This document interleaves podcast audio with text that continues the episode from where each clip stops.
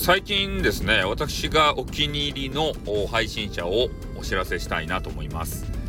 えー、ま、ま、マイカのマイカ放送みたいなね、そういうのをされている方がいるわけですよね。で、彼女の放送は、まあ、無料の放送であったりとか、あと有料級の放送、メンバーシップ、あれうまく使い分けてるんじゃないかなっていうふうに思い、思いましたね。で、今回あの、バレンタインということで、えー、1年前かな、何年前か知らんけど、えー、ちょっと前のやつを、えー、メンバーシップ限定だったやつかな。それを開放しますせということで、えー、期間限定でね、えー、開放されていたと。そういうので、ちょっと聞かせていただいたわけですけれども、もうね、それちょっと、ここ、ここではね、メンバーシップの内容なんで、えー、あの、すべては述べませんけれども、悲しいね。うん。自分のその悲しいエピソードっていうのは、えー、なんていうかな、あの、コンテンツとして優秀だなっていうふうに思いましたね。なんか知らんけど。優秀だなって言ったらいかんけど、やっぱさ、自分の経験したこと、体験したことっていうものほどさ、みんなが聞きたいことってないんだよね、これが。本当に。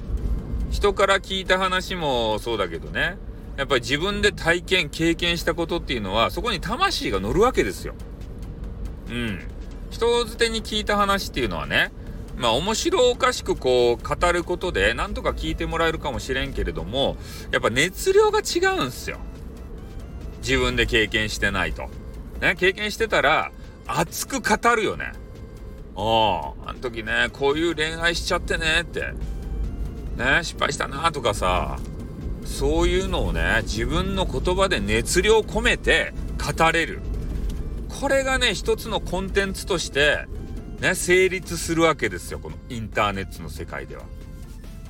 特にこのスタイフではね、えー、そういうのをメンバーシップにこうぶち込んでみたりとか、そういうことで、ああ、もうメンバーシップ入って、この人のね、えー、過去の話、体験談聞きたいな、経験談聞きたいなって、いう風に思わせないといけないんですね。我々、スタイフ DJ は。ね。うん。だからその辺ね、マイ、マイカの、ま、マイカさんっていう人は、うまいなって。おで、私もね、ちょっと引き、引き込ま、最近引き込まれて、マイカさんに、マイカさん、あの、いいねとかくれてね、ちょっと、俺にほの字なんじゃないかってね、勝手に思ってるの、バカ野郎って。そんなわけあるかということなんですけど、もうとにかくね、楽しい、あの方の語り口調は。なので、皆さんもね、えー、知ってるかどうかわからんけれども、多分ね、マイカのマイカ放送がどのこうのって書いたやつがね、多分、まあ、定期的にやってらっしゃるんですかね。